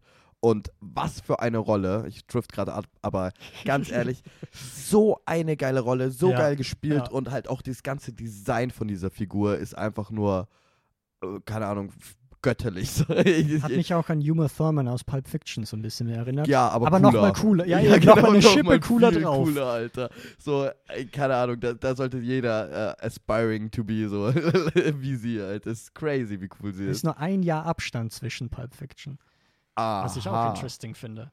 Das stimmt allerdings. Bestimmt hat Quentin Tarantino The Doom Generation gesehen. Aha. Nee, nee, andersrum. Echt? Pulp Fiction war ein Jahr vor Doom Ach, Generation. verdammt. Aber ich glaube, ich weiß nicht, in so einem kurzen Zeitintervall, ob man da kopieren kann. Nee, Ich glaube, es war einfach ein Flair. Er war es halt einfach Mode in den 90ern. Ja, natürlich. Also, also Raki, ich bitte dich. Der klaut doch nichts. Der Der klaut doch doch nichts. Godard. ja, ähm, genau. Und die macht der über, übernimmt so die ersten zwei Ein Einkäufe und es sind so sechs Burger und drei Cafés und bla bla und 6,66 und der letzte Einkauf übernimmt so die Rolle von James Duval, John White Mhm. und er kauft sich so, was ist es, Zigaretten, ein Jojo. ein Jojo und noch irgendeine Kleinigkeit. Und Ja, irgendwie ein ist, Kaugummi oder so. ja, genau, und es sind wieder 6,66 Ja, irgendwie fand ich das nice. Auch dieses Jojo wird halt auch so geil benutzt zu seiner Masturbation. Mhm. Es ist wieder das ist so ein nice Parallel halt auch irgendwie. Das da wieder so, er kann Erotik echt verdammt gut. Ja, Mann. also in dem Film finde ich es am stärksten irgendwie nochmal. aber ich finde, er, Erotik. ja, äh, ja, doch. Ja, ich, ich ja, ja, dir. Vor allem auch noch die ganzen Figuren heißen mit Nachnamen Blue, White und Red. Ja. Da hast du auch nochmal, also ich dachte da mal an die amerikanische Flagge. So, dass man da Aha. irgendwie sehr gut. Ich weiß auch nicht, ob es in dem Film ist, aber irgendwo gibt es auch eine Verbindung mit amerikanischer Flagge und Nazis. Das sehr. Ja. Ist das Doom Generation? Ja, das Ende, Okay, dieses ja. sehr intensive Ende. Ja, aber irgendwo nochmal in der Mitte, genau. Aber wo wir da, da wollte ich eh noch drüber sprechen. Das Ende ist sehr äh, überraschend, finde ich. sehr intens. Sehr grafisch, sehr intens und nimmt einen sehr krass mit. Ja, Also, weiß nicht, ich, könnt- ich glaube, da könnte man, heutzutage würde man da eine Triggerwarnung oder sowas Ja. aussprechen. Auch wegen der visuellen Gestaltung mit dem ganzen Flickern die ganze Zeit. ja, es Aber- ist schon sehr intens. Ja, wirklich voll. intens. Aber das hat, das hat Greg Araki irgendwie. Ich mag die Enden von ihm, prinzipiell. Und ich weiß nicht, das hat mich nochmal komplett weggepfiffert. Ich finde auch, die. Enden funktionieren irgendwie sehr gut dafür, dass sie so abrupt, abrupt sind. Weil du Mhm. hast ja oft diese Roadtrip-Filme, über die wir bis jetzt so geredet haben, wo Teenager durch eine äh, für sie verdammte Welt geistern und dann ist das Ende immer so, boom. Jetzt ist noch Ja, sowas ja, und es funktioniert Nochmal aber. ein Schlag in die Magengrube meistens. Genau, genau. Ist dir eigentlich aufgefallen, dass die Charaktere alle mit, mit Farbe, ein Farbe als Nachnamen haben? Jordan White, Xavier Red und Amy Blue. Ja, ja, das habe ich ja gerade eben gemeint. Ach so. Deswegen die amerikanische Flagge, weil die ist ja auch rot, weiß, blau. Ups. Oh, jetzt gibt's was Aggressives. Ähm, ich muss auch sagen, wegen dem Ende, wenn ich jetzt mal zur Wertung rüberkomme, ist er bei mir bei tatsächlich viereinhalb Sternen. Okay. Und damit, äh, kleiner Spoiler, der Favorite meiner Folge. Ah, ja. generell von Araki. Das ist witzig, weil wir werden uns so abwechseln jetzt gerade. Ja, ja, aber ich find's gut. Ich Ja, ich find's auch actually sehr- gut. Ich auch. Ähm, Wo bist du denn circa? ich bin bei vier Sternen, aber äh, mit so viel Luft nach oben. Ne? Weil ich habe den Mhm. äh, gleich zum unpassenden Moment angeschaut, nämlich vor drei Stunden. Ne? Aber aber er war trotzdem nice. Aber ich, es ist halt auch so ein Film. Also generell diese ganze Trilogie, also Totally Fucked Up, Doom Generation und der nächste Film, über den wir kommen. Oh, ich finde, das ist so eine, der, die haben richtig Rewatchability-Wert. Das ist auch so Filme, wo ich einfach mir den einfach gern mal mit so Freunden auf der Couch einfach mal so reinschiebe und sage, hey, lass das mal bitte anschauen. So, das sind Mhm. 80 Minuten, jeder seiner Filme sind 80 Da, da, Minuten. ja, das, das kann man noch erwähnen. Das ist Genau. übelst praktisch. Die sind, die sind alle 75 bis 80 äh, Minuten und es, es ist halt einfach so ein Vibe. Also es ist wirklich so ein Vibe. Ja, Ich übelst. fühl's auch. By the way, hast du gesehen, in den Endcredits von Doom Generation ist irgendwie so äh, Thanks to John Ladd and äh, no thanks, no special thanks to Cheryl, Ladd oder so. Okay. Weil ähm, Jordan Ladd ist eine Schauspielerin, die war eigentlich geplant für die Rolle von Amy Bloom. Mhm. Die spielte dann in den nächsten Film, über den wir reden, mit. Ähm, die wurde dann aber kurz vor Drehbeginn hat sie abgesagt, weil ihre Mutter, Cheryl Ladd, gesagt hat, sie soll das nicht machen wegen so viel Sex und Nacktheit. Und dann hat Greg Araki einfach in die Credits geschrieben, Oh, no special thanks Oh, to Ladd. Das ist ein funny Fun Fact. Ja, übelst gut. Aber ja, Ja. das ist was, was ähm, Araki halt machen würde. Ja, genau. basically. Ohne Scheiß. Was Araki ebenfalls machen würde, ist eine Trilogie beenden. Und damit kommen wir zum vierten Film, Nowhere Nowhere. von 97. Und ich gebe das Wort an Raul. Ich merke schon, bei welchen Filmen du mir das Ja, genau. Also, Aber das sind auch die, die du, glaube ich, besonders fühlst. Ja, schon. Also Nowhere ähm, geht's wieder. Es geht, es spielt in einen Tag. Ja. Äh, Es spielt in einen Tag in dem Leben von mehreren Teenagern und äh, wie sie ihren Alltag verbringen und alle am Abend auf eine besondere Hausparty gehen. Und in der in dem Fokus ist die Figur wieder von James Duval Mhm. namens Oh, warte, äh, äh, die, Dark. Dark. Oh mein Gott, wie konnte Oh, ich das das? Zitat, du hast die Ich ganze das Zitat Ich erwähnt. habe vor der Podcast-Folge gesagt, my name is Dark. Dark like the, the absence of light. das ist so gut. Ähm, Aber generell die Namen, ich meine, eine heißt einfach Lucifer. ja, ich wollte ich gerade sagen, also in seinen Filmen sind komische Namen, aber Nowhere heißt einer Handjob, einer heißt Lucifer, einer heißt äh, ja, Dark, dann hast du Montgomery. Montgomery. Stimmt, ja, also das ist sehr wilde Namen. Aber es fühlt sich auch einfach so an, so, ja, macht Sinn, so heißen sie halt einfach. Ja, in der Ähm, Welt. Ja. worum geht's? Also ein Tag des Lebens von mehreren Teenagern und im Fokus ist die Rolle von Dark, die Figur von Dark und ähm, Dark hat ein Problem, weil er ist verliebt in, äh, in Mel, glaube ich, heißt Mhm, die. ja. Und Mel ist aber eine, äh, eine Frau, die sehr offen mit Sexualität umgeht und sagt so, hey, was zwischen uns ist, das ist zwischen uns so und wir lieben uns, Mhm. aber Sex und so, das will ich auch außerhalb ja. von Also sie ist sehr erfahren. polygam eigentlich. Genau, polygam.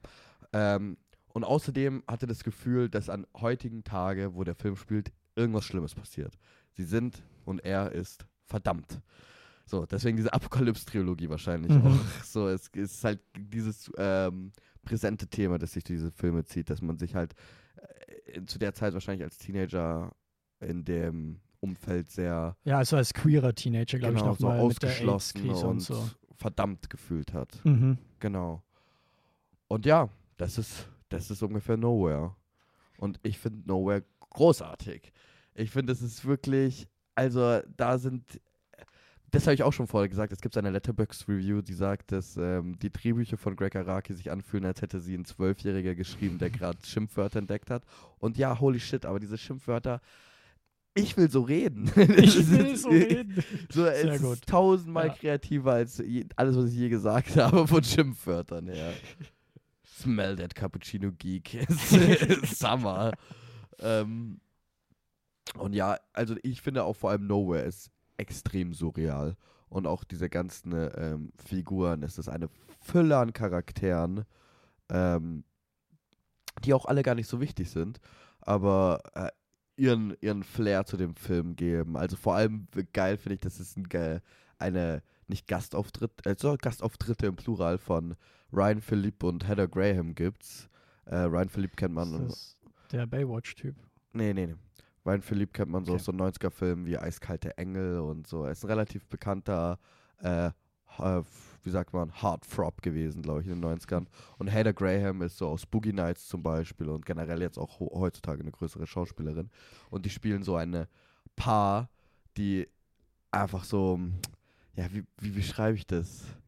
Auch wieder dieses, eigentlich diese Body and Clyde-Vibe haben. So. Sie sind aber die ganze Zeit nur am Vögeln, aber halt Ah, das sind die, wo vom Tod obsessed sind, basically. Genau. Jeden so, sie Satz, werden, den sie äh, sagen, ist ja, irgendwas mit Tod. Aber wie basically. cool. Ich meine, sie werden eingeführt, indem so die zwei, das Paar so vor so einer Handleserin, so einer Tarot-Kartenleserin steht, die dann so sagt, äh, ich sehe den Tod.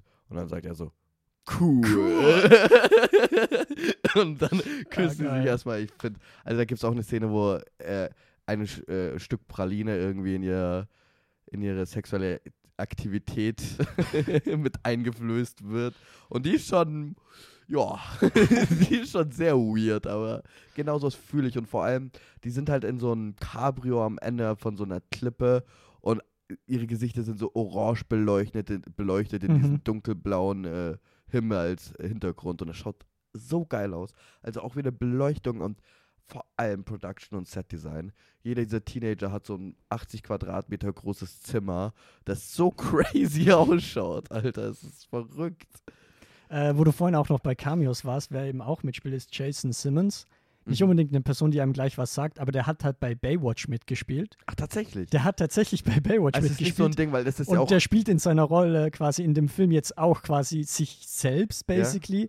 Also einen bekannten TV-Star, der auch bei Baywatch mitgespielt hat. Das wird nämlich offen im Film äh, gesagt.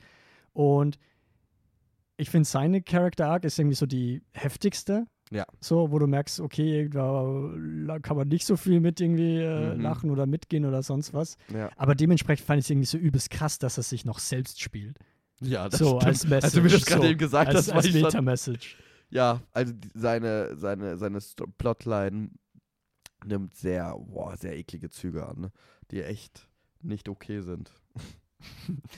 Ähm, der Film wird übrigens untertitelt oder halt von Araki eingeleitet mit The Greg Araki Movie. Oh! Also das ist wahrscheinlich der typischste Greg Araki-Film. Dämon. Ähm, dazu auch wegen so Ca- Cameo-Auftritten, habe ich auch gehört, auch vor allem im Doom Generation fängt es so an, dieser surrealistische Mhm. Vibe, vor allem Lynch-mäßig. Und er hat gesagt, er will halt diese, diese Eigenschaft von Träumen. Und ähm, er hat teilweise halt sehr hoch profilierte Cameos, die so bekannt sind im amerikanischen Raum, vor allem in den 90ern als, keine Ahnung, News-Reporter oder als ähm, von Brady Bunch waren auch welche dabei. Und er hat gesagt, er hat das gemacht, weil er hatte, er wollte dieses Gefühl eines Trau Traumes erzeugen, wo so ah, Gesichter ja, ja. in deinen Träumen vorkommen, die du aus Filmen und Serien gesehen hast, die so irgendwie Ja, bekannt sind. Aus der Realität quasi. Genau, die bekannt sind, aber auch irgendwie Geil. sehr befremdlich, dass die sich hier wiederfinden. Und das finde ich halt auch so eine geile Idee irgendwie. Das ist übelst gut. Ja, das ist wirklich übelst gut. ja, typisch crazy.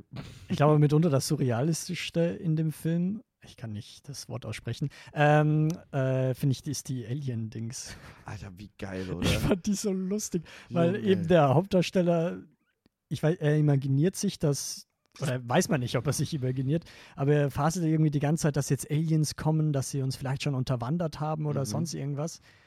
Und man sieht Aliens oder ein Alien und ich fand das Kostüm irgendwie mega lustig. Also man merkt, dass es ein Kostüm ja, ja, ist, so aber es funktioniert. Aber es funktioniert halt einfach. Ja, es, dieser ganze Film ist völlig auf Acid. Und Ja. ähm, Hast du auch gesehen, dass Rose McGowan auch mitgespielt hat in Nowhere?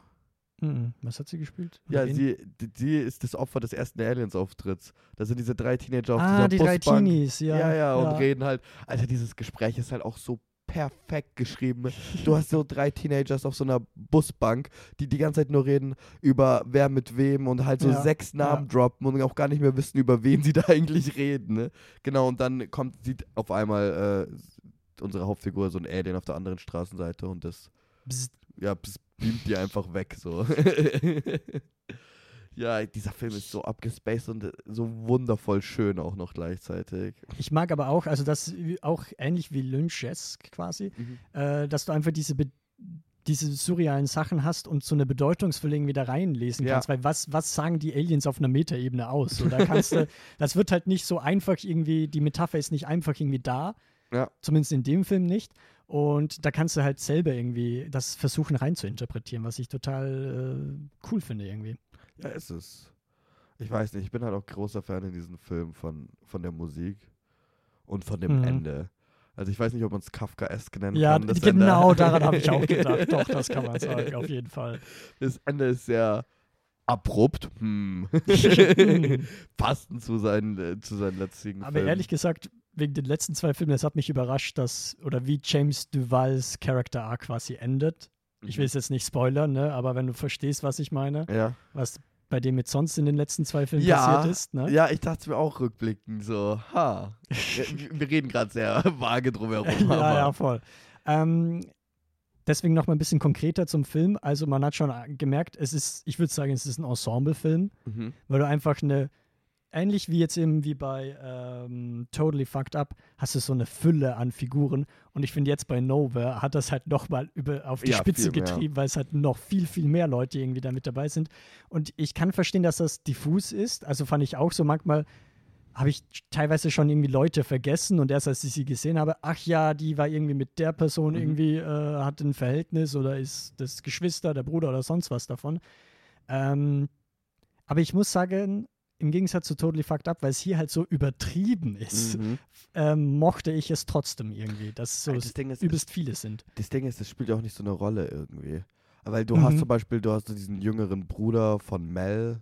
Ja. So, das ist nicht unbedingt wichtig zu wissen, dass das Geschwister sind für die Story, weißt du? Oder du hast, ähm, da, Ich meine, das du merkst es eh in jeder Szene, die die aufeinandertreffen, dass sie Geschwister Genau, sind. oder auch zum Beispiel, ähm, ich, ich weiß nicht mehr, wie sie heißt. Ich glaube, sie heißt Cheryl oder Emmy, die was mit Elvis hat. Weil Ja. sie ist ja die Zwillingsschwester von. Also, man muss sagen, nicht mit dem realen Elvis. Ja, ja, dem ja, diffusen. Film könnte man sich das auch denken, nee, eine Figur, Aber die Gott sei Elvis Dank heißt. bin ich jetzt drauf gekommen, weil du hast dieses Poster erwähnt Mhm. so in, in sein Zimmer und dazu wollte ich nämlich was sagen, weil ähm, eine Figur aus diesem Film hat was mit einem sehr, ja, sehr frauenfeindlichen Mann, würde ich sagen. Der sehr, keine Ahnung, der sie irgendwie schon sehr unterwürfig macht, äh, in einer Art. Also er ist schon sehr, Eh Elvis, oder? ja, ja, Elvis Elvis, ist, Elvis ja. ist sehr eklig. Ja. Und äh, es wird auch schon angedeutet, dass sie halt nur was mit ihm hat, weil er halt ne, ähm, gut ausgestattet ist. und ich finde es geil, weil es gibt eine Szene, da sind sie bei ihm zu Hause auf der Couch und machen rum. Und mitten auf dieser Couch zwischen ihnen liegt einfach fett so ein Nietzsche-Buch. Aber so fett so Friedrich Nietzsche. Und ich finde es so nice, dass Greg Araki einfach diesen frauenfeindlichen, ekligen Charakter so ein Nietzsche-Buch gibt. Wie passend Ja, ist ja, das das denn? Es ist perfekt. es ist wirklich perfekt. Großartig. Ja. Und dann stellt ihn auch noch so ein bisschen erbärmlich dar. Also ich fand, das hatte perfekt geregelt, wie er mit Elvis umgegangen ist. True. Und ich finde, da ist jetzt nochmal, also das war schon immer irgendwie Thema, aber da ist nochmal die mediale Präsenz von Fernsehern und was für einen Einfluss sie auf die ganzen Jugendlichen haben. Äh, weil es dann natürlich auch mitunter amerikanisch-christlich äh, angetriebene Bewegungen Oh ja. gab, die quasi äh, Homosexualität und sonst eigentlich komplette Queerness äh, austreiben wollten. Mhm. Und ich finde, das ist in dem Film in Nowhere jetzt am stärksten noch drin. Also davor war es auch schon immer dabei, da ist es aber übelst krass. Es ist auch The Greg Araki Movie. The Hierarchy, that's why. Und es ist auch mein Lieblingsfilm aus dieser heutigen Folge. Deswegen Bei nice, dass wir uns so abwechseln. dabei? Viereinhalb. Sehr gut. Ähm, ich war am Anfang bei dreieinhalb, aber mittlerweile ist er, glaube ich, bei mir bei vier. Echt jetzt? Du bist hochgegangen? Ja, ich bin hochgegangen. Ah, nice, weil ich als dreieinhalb gesehen habe, war ich schon ein bisschen enttäuscht. ja, ja, voll. Aber ich habe ich hab jetzt am Vormittag habe ich noch mal äh, durchgeskippt so Mhm. und dann dachte ich mir eigentlich, ah, ist schon Er schaut schon auch verdammt cool aus. ja voll. Oder? Und er will ja überwältigen, Ja, basically. ja, er will schon. Er will Weil sehr. ja, Teenage-Leben sind nun mal überwältigend. äh, so auch Mysterious Skin, Ja. wo man sagen kann, dass der so überwältigend ist.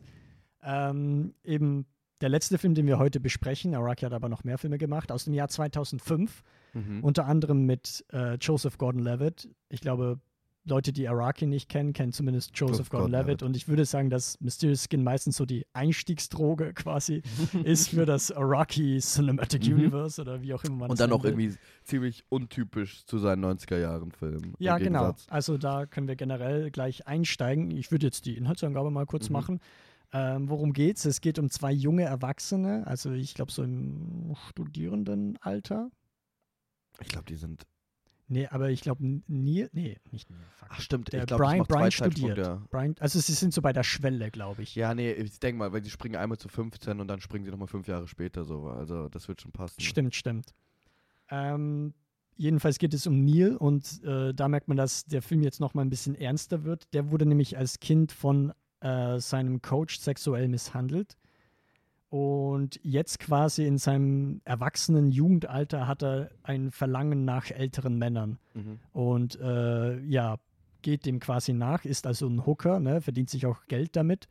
Und dann haben wir die zweite Hauptfigur, nämlich Brian. Von Brady Corbett. Grando grandioser Schauspieler, sehr underrated. Würde ich nur sagen. Und Brian wurde eben als Kind von Aliens entführt. Da haben wir wieder die Alien-Thematik und deswegen ist er obsessed mit Alien-Verschwörungen und versucht so ein bisschen das irgendwie alles aufzugreifen Ja. Genau. und aufzuarbeiten. Und ja, Und ja. das übrigens, ja, ja, äh, der erste bei den Credits steht jetzt nur A-Film bei Greg Araki. Oh. Es scheint mir, als ob er ein bisschen davon abgegangen ist, von Mhm. seinem bisherigen Habitus. Aber ich glaube, das kann man auch generell über den Film sagen. Ja. Äh, der wirkt nämlich um einiges konventioneller, zumindest in der Ästhetik, in der Darstellungsweise. Zugänglich. Ja. Und da können wir zum Beispiel auch darüber diskutieren, ist denn noch New Queer Cinema? Weil ich muss ganz ehrlich sagen, dass ich finde, dass der nicht mehr so hundertprozentig irgendwie da reinpasst, zumindest in dem, was Greg Araki mit den vorherigen vier Filmen die ganze Zeit gemacht hat. Also er ist auch nicht so rebellisch, finde ich. Genau, das ist es wahrscheinlich. Das ist, was den Punkt nimmt, dass du hier wirklich eine, eine, eine abgeschlossene, in sich kohär- kohärente Geschichte hast, die auch ein bestimmtes Thema behandelt. So Mhm. Sexualität und äh, Kin Kindesmissbrauch und ähm, ja, und das ist natürlich im Gegensatz zu den zu diesen 90er Jahren Filmen, die sich ja wirklich tatsächlich schon irgendwie anfühlen wie eine Bewegung, finde ich, weißt du? Es ist Mhm. nicht wirklich eine Story so, es ist einfach nur so eine das ist so, das machen wir jetzt, weißt du, was ich meine? Ja, ja, voll. Und also da so eine politische Agenda auch irgendwie. Genau. Halt, ja. genau und deswegen ja, wahrscheinlich schon, aber es ist halt immer noch ein Araki-Film. ja, man merkt schon noch. Ich finde auch, dass der teilweise explizit ist, mhm. obwohl er nicht Sachen offen zeigt, Mhm. so, aber wie halt gefilmt ist, Camera Movement und so. Ähm, ich muss aber sagen, ich hatte am Anfang eben Probleme, ein bisschen da reinzukommen bei Mysterious Skin, eben weil Echt? er jetzt zu konventionell ist, weil er wieder komplett anders ist. Also ich finde auch, keine Ahnung, ich finde auch das Setting ist jetzt auf einmal ähm, suburban quasi, Ja, bürgerliche Familie, ne? ja. so wie man es von äh, Araki eigentlich nicht kennt. Ähm, und eben sehr konventionell, generell gesagt. Und dementsprechend habe ich am Anfang irgendwie so ein bisschen diesen Spirit vermisst. Ah, ne? okay, das verstehe halt. okay, versteh ich. Und ich muss sagen, am Anfang mochte ich auch die Musik nicht. Ich Mhm. finde in der ersten Hälfte finde ich die auch ein bisschen zu ähm, emotional aufgeladen oder zu plump in dem Sinne. Ja. Ähm, aber sobald es dann in der zweiten Hälfte W wann beginnt für rübergegangen dich die ist. zweite Hälfte? Wenn er nach New York zieht? Ja, so circa. Also Okay. gerade, ich würde auch sagen, die letzten zwei, drei Szenen, und da meine ich eben, Greg Araki kann einfach Enden machen, die äh, haut einen einfach um. Ja, die sind sehr schmerzvoll, aber ich finde vor allem auch den Anfang extrem gut, weil er, äh, ein Film so unangenehm zu starten einfach sehr mutig ist. Ja, ja, Weil true. diese ersten 20, 15 Minuten, ne, ich weiß noch, ich habe ich, ich hab ihn mit meinem Mitbewohner angeschaut und sobald sie in ein, ähm, weil die ersten 15 Minuten sind unsere Hauptfiguren acht Jahre alt. Und ich weiß Mhm. noch, als dieser Zeitsprung kam, musste ich so einmal laut ausatmen, war so, so Gott sei Dank, Alter. Weil es ist sehr, sehr schwer mit anzusehen und es ist extrem unangenehm. Und ähm, ich weiß nicht halt, ich finde es halt auch, ähm, ich glaube, das ist ja, du hast es ja vorsichtig bei der Inhaltsangabe ähm, formuliert, Mhm. aber ich glaube, es ist jedem von Anfang an klar, warum Brians Charakter so von Aliens entführt worden ist. Das ist eben das Ding. Also es wird so ein Mysterium. Also es, ich würde schon sagen, dass es ein Mystery-Film ist. Heißt ja auch Mysterious Skin. Mhm. äh, ähm, und man vermutet schon, was genau es mit der Figur Brian auf sich hat, so basically. Ja. Aber ich finde das trotzdem jetzt nicht so negativ, weil ähm, schlussendlich ich mich frage, okay, aber wie wird das aufgelöst? Wie Genau. kommt er quasi dahinter? Und als es dann passiert, war ich auch schon ein bisschen auch überrascht, was genau oder wie genau das aufgeschlüsselt wird. Ich und was auch. genau vorgefallen ist. So. Ja, ich mag's. Also ich finde halt auch generell diese zwei, diese zwei Konsequenzen von, von diesem Missbrauch in diesem jungen Mhm. Alter sehr krass. Weil du, du merkst ja auch so äh, Joseph Gordon-Levitts Charakter, ähm, Neil, Neil McCormick, ähm, der, der hat sich halt, als er mit acht Jahren von seinem Coach, Baseball-Coach missbraucht worden ist, in seinem späteren Alter mit 15, 20 reflektiert er immer darüber und sagt so, dass er sich halt so besonders gefühlt hat, dass er Ja. so der Special One war. Und das ist halt auch irgendwie diese Assoziation, die sich mit acht in so seinen Kopf wahrscheinlich so festgesetzt hat. Mhm. Und deswegen auch dieses sexuelle Ausleben mit älteren Männern so ein dauerhafter Drang ist irgendwie. ja, voll. Um wieder so voll. besonders zu werden, weißt du? Und das finde ich sehr nice. Und im Gegensatz dann zu, zu Brians Charakter, der halt sehr, naja, sehr asexuell geworden ist, ja schon irgendwie. Voll. Also generell, also es gibt ja generell Filme, die sich mit Traumata und so irgendwie beschäftigen. Mhm. Und da finde ich es einfach sehr gut, dass halt einfach zwei Personen zeigt mit einem Traumata und diese zwei verschiedenen Arten, wie man damit äh, sich beschäftigt, wie man damit das verarbeitet. Der eine findet eigentlich immer eine Retraumatisierung quasi statt, weil er Mhm. wieder das irgendwie verarbeiten möchte und der andere Genau. erinnert sich gar nicht mehr dran. Genau. So. Und ich finde halt auch vor allem, also ich finde vor allem Brady Corbett sehr krass in diesem Film von Brian Leckie. Also Brian Leckies Charakter, aber ich finde diese ganzen kleinen Manieren und äh, Mimiken irgendwie extrem aussagekräftig für seinen Charakter. Irgendwie. Mhm. Es funktioniert gut. Und Joseph Gordon wird auch krass. Ich meine, ich frage mich, hat er Kontaktlinsen drin gehabt für diesen Film? Weil seine Augen, holy shit. Damn blue. Ich glaube, er hat schon blaue Augen. Ja, aber die waren ja crazy Ja, blau. Es auch. war so. Vielleicht Holy auch wegen fuck. Kinderdarsteller. Also ich fand auch die beiden Kinderdarsteller extrem gut. Ja, So, ja. vor allem, weil man auch mal denkt, okay, es sind Kinder, ne? Die, Ja. Und Vor allem auch wieder, also auch- beide waren extrem beide gut. waren extrem gut und ich fand das, oh, man äh, stellt sich halt immer die Frage, okay, wie geht man da am Set mit um, so Genau. mit den Kindern. Aber ich hatte schon so das Gefühl, dass es irgendwie immer so extra geschnitten ist, dass das Kind sich manchmal nicht ganz genau dessen bewusst ist, was, es jetzt für eine Rolle ja. spielt. Tu mal so, als ob So. du gerade niest. Aber für uns als Zuschauer, ne, wir checken das. Also Genau. wir, wir merken gar nicht äh, durch den Schnitt, dass da, dass das Kind keine Ahnung hat oder sowas. ja. Ja, ja. Es ist ein äh, sehr schmerzhafter Film auf jeden Fall. Also ich weiß auch noch das Ende, es hat mich gebrochen. Wirklich, Ja, ich ja. war so, vor allem, ich hatte den Film ja schon mal gesehen vor so zweieinhalb Jahren und ich, ich als dieses Ende kam, dieser Film ist sehr unangenehm und traurig, aber irgendwie dieses Ende ist nochmal so ein ganz anderer Schlag in die Magengrube. Es ist irgendwie, ich weiß nicht, vor allem, weil du halt auf diese, diese Reunion wartest, nenn ich's mal. Mhm, Von den beiden. Ja. Ähm, bei welchen Sternen wärst du denn so circa? Mysterious Skin? Yes. Finde ich schwierig, weil der hat auch sehr viel Luft nach oben bei mir, aber ich glaube, ich settle mich jetzt Mhm. erstmal bei vier Sternen. Äh, ja doch, vier Sternen.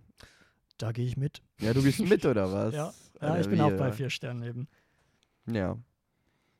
Ja, ist ja Ähm, echt gut. Da Also- kann man sagen, das ist der ein Film, der bei dem die Story nicht von Greg Araki kommt. Also er hat es quasi für den Film umgeschrieben, Ah. aber es basiert tatsächlich auf einem Buch von, ähm, lass mich nicht lügen, Scott Heim. Aha, das wusste ich tatsächlich gar nicht. Aber ich fand es halt trotzdem so passend, dass nochmal Aliens vorkommen, weil das halt Ja. in dem Film davor einfach.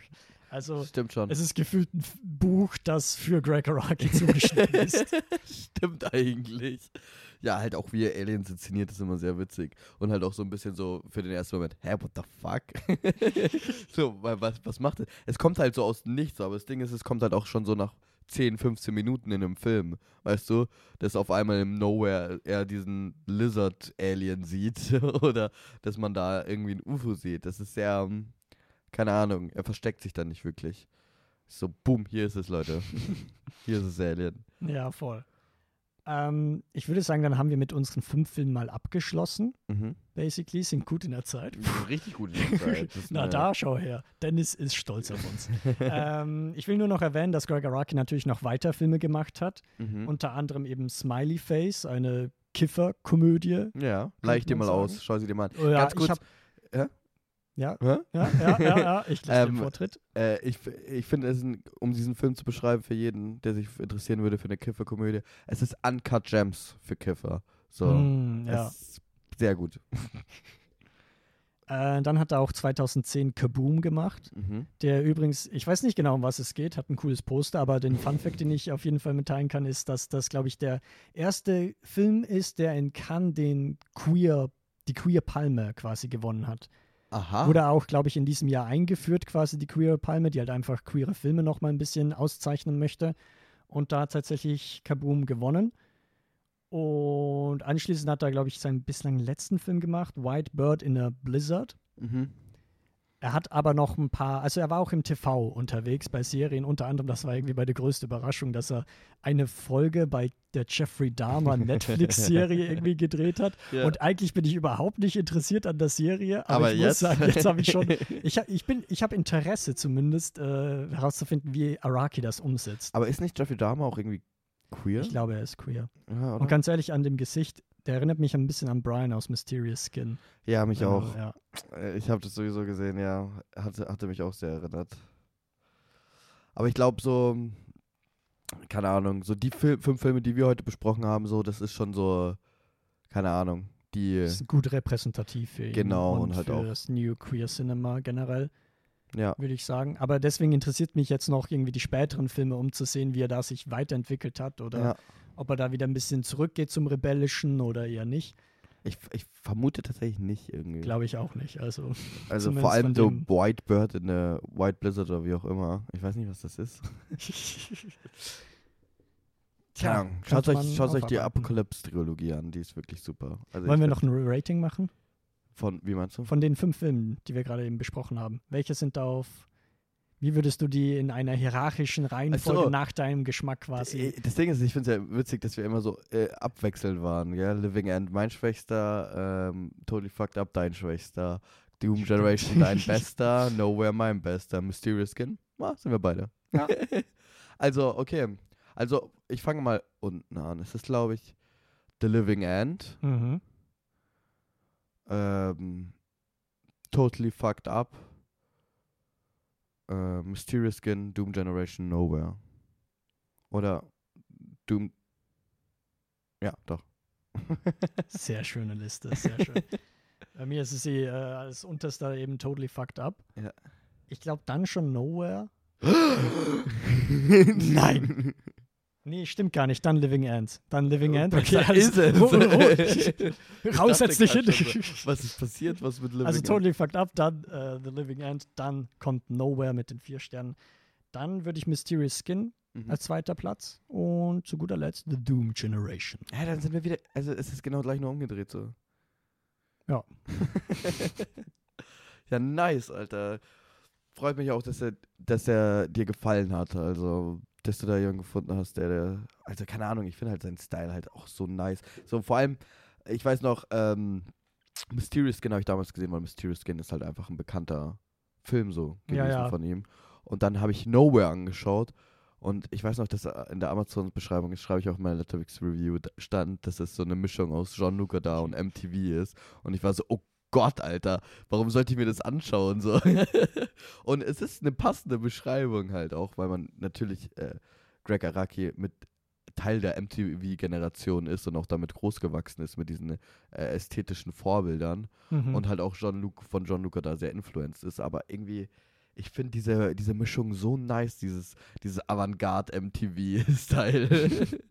also, keine Ahnung, diese dauerhafte Überbelichtigung, also äh, so alles überhält und diese ganzen bunten, grellen Farben im Kontrast zu diesen dunklen, weiß ich nicht, ist, ich finde es sehr schön. Es ist halt ein übelster Vibe und wir empfehlen euch auf jeden Fall, diesen Vibe mal auszuchecken, Ja. äh, falls euch die Zeit und die Möglichkeit irgendwie obliegt. Ähm, und ich fand es auch generell jetzt spannend, jetzt in die New Queer Cinema so ein bisschen einzutauchen Mhm. zumindest.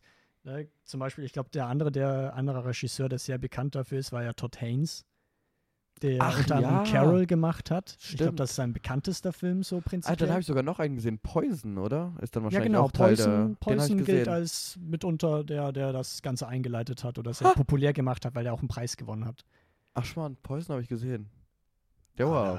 Ah, haben wir einen Experten ja, sitzen, hallo. oder? okay, Todd Haynes, ja, muss ich mehr sehen von dem.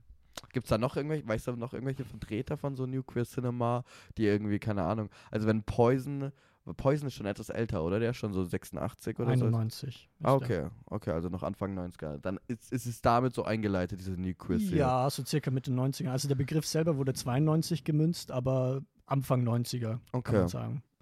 Gibt's da noch irgendwelche bekannten Vertreter oder Filme? Ist die Frage, ob du da jemanden kennst. Tom Kellens, Aha. Christopher Münks. Unter anderem Christine Vertune, Andrea Sperling, die war Produzentin, die hat auch bei Greg Araki jetzt sehr viel mitproduziert. Ähm, ja, warte, es gab noch irgendeinen, irgendeinen. Oder irgendwelche Filme oder so Vertreter, die sehr. The Hour and Time, Swoon, Swoon. Swoon and Poison, ach so, das sehe äh, The Hours and Times. Das habe ich gerade eben vorgelesen. Ich, ich lese einfach dreimal nochmal den gleichen Titel vor, solange es Raul nicht merkt. Ähm, aber sehr stark inspiriert steht er zumindest auch mitunter von Rosa von Braunheim, einem deutschen queeren äh, Regisseur. Damals aber in den 70ern hat er nämlich einen Dokumentarfilm gemacht. Nicht der homosexuell ist pervers, sondern die Situation, in der er lebt. Ja, ja, ja, Ein klar. übelst geiler Titel, auf den ich jetzt ehrlich gesagt auch Bock habe. Ja, ja, ich habe den gesehen, weil der mir sehr oft auf Movie vorgeschlagen war. Und äh, den muss ich, also, ja. Wahrscheinlich zu Recht. Ist wahrscheinlich so ein Pionierwerk. Ja, Ähm, wir sagen aber an dieser Stelle Adieu. Die Folge- Mann, ich hatte keine Adieu. Adieu ist falsch, Tobit. Was ist an Adieu falsch? Adieu heißt äh, auf Nimmerwiedersehen. Auf sozusagen. Nimmerwiedersehen? Also man sieht sich, also nicht, ja doch, Nimmerwiedersehen, oder? man sieht sich nie wieder so. Ciao fürs Leben. Adieu. äh, dann sage ich Goodbye. Goodbye. Ähm, und ich sage Grazie, ähm, Prego fürs Zuhören und ähm, ja, wir, wir vertreten hier einen multikulturellen Standard bei Filmjokern. Grazie Prego als, als Verabschiedung. Ja. Arrivederci. Arrivederci.